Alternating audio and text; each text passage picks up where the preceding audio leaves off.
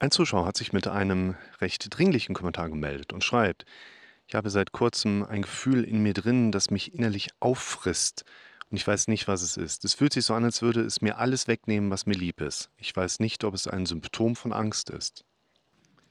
Das ist eine ganz interessante Nachricht, denn es ist eigentlich immer so, dass man auf die verschiedensten Symptome, die wir jetzt der Psyche zuordnen können, das heißt eben auch körperliche Symptome, die mit der Psyche zusammenhängen. Es geht jetzt nicht um körperliche Erkrankungen, ne? also jetzt auf somatischer Ebene, dass jemand Bauchschmerzen hat, weil er Magengeschwür hat oder Arm tut weh, weil er sich die Schulter gebrochen hat oder sowas.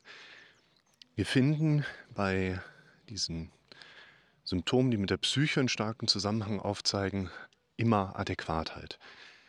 Heißt, wir finden heraus, die Symptome, die jemand hat, mit dem Leben, was er lebt, eben auch zusammenpassen. Und für viele steht aber erstmal ein großes Fragezeichen mit dabei. Also, was ist denn da der Auslöser? Warum habe ich das denn? Man sucht dann natürlich gerne, ich sag mal so, an den typischen Baustellen, mache ich irgendwas auf der beruflichen Ebene falsch, lebe ich in der falschen Wohnung, mit den falschen Menschen zusammen, ich falsche Entscheidungen im Leben getroffen? Meistens ist es nicht unbedingt simpler, aber auf einer anderen Ebene gelagert. Also immer, wenn wir auf unserer mentalen Ebene eine, ja, man könnte jetzt sagen, Dissonanz erleben. Also in irgendeiner Form passieren Dinge, wo ich in mir drin merke, damit bin ich nicht happy dann ist es egal, um was es geht. Du kannst einen richtigen Job haben aus der Außenperspektive, aber trotzdem diese Art von kognitiver Dissonanz haben. Da haben wir schon die Brutstätte eigentlich für unsere Symptome. Und genau das ist auch der Punkt, wo man sich dann langsam hinarbeitet, um diese Fragezeichen zu klären, diese Zusammenhänge entsprechend auch deuten zu können, um dann jemandem sagen zu können, schau mal hier, da sehe ich doch einen ganz eindeutigen Zusammenhang zwischen dem, was die ganze Zeit bei dir im Kopf passiert und dann den Symptomen, die du so mitbekommst.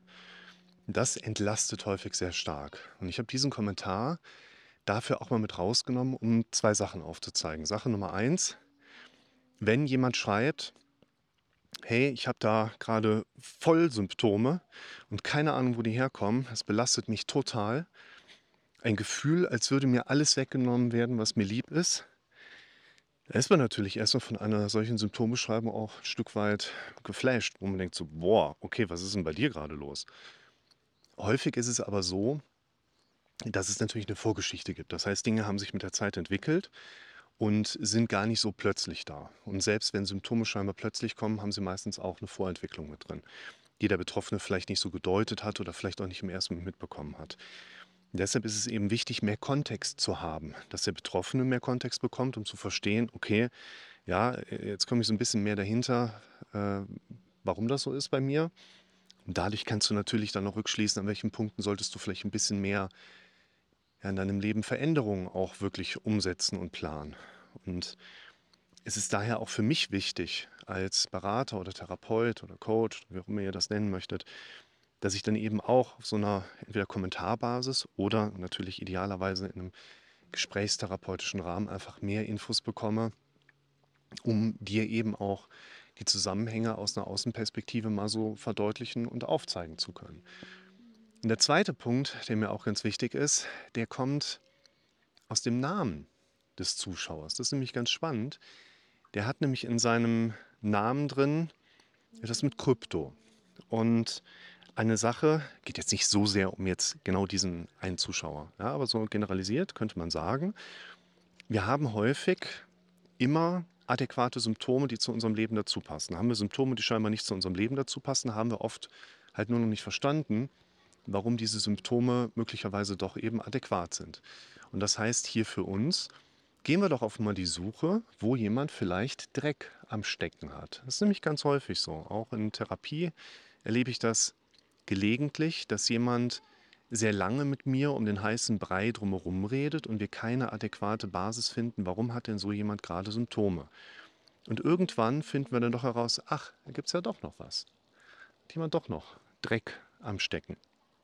Dann finden wir plötzlich heraus, okay, da ist dann wieder der adäquate Hintergrund. Und äh, ich meine jetzt diesen Kommentator, seinen Namen, da ist da etwas im Krypto mit drin ist. Was hat das mit Dreck am Stecken zu tun? Es ist gar nicht so lange her, dass die, also einige Wochen jetzt, so Mai oder Juni diesen Jahres, dass es eine gesetzliche Grundlage gibt, mit der die Kryptobörsen die Käufe und Verkäufe von Kryptowährungen an die Finanzämter melden müssen und melden werden.